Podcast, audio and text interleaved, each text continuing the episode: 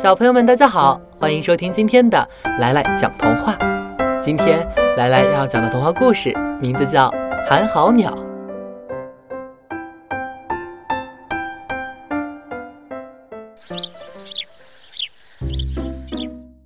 传说五台山上有一种小鸟，叫寒号鸟。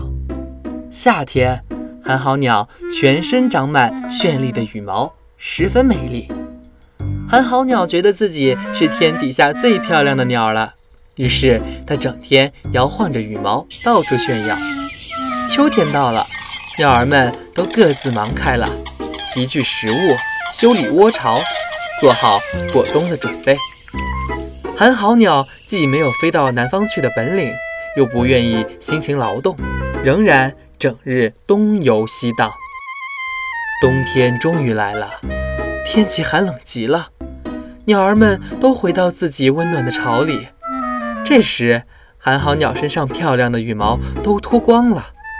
夜间，它躲在石缝里，冻得直打哆嗦，嘴里不停地叫着：“哆啰啰，哆啰啰，寒风冻死我，明天就做窝。”可是，等到天亮后，太阳出来了，温暖的阳光一照，寒号鸟又忘记了夜晚的寒冷。于是，他又不停地唱着：“得过且过，太阳下面真暖和。”就这样，寒号鸟一天天混着，一直没能给自己造个窝。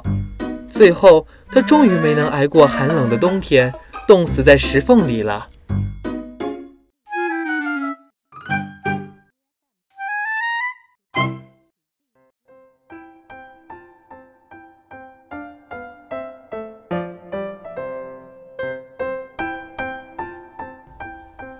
好了，今天的故事就讲到这儿。喜欢的小朋友要记住，来来在这儿给你讲童话。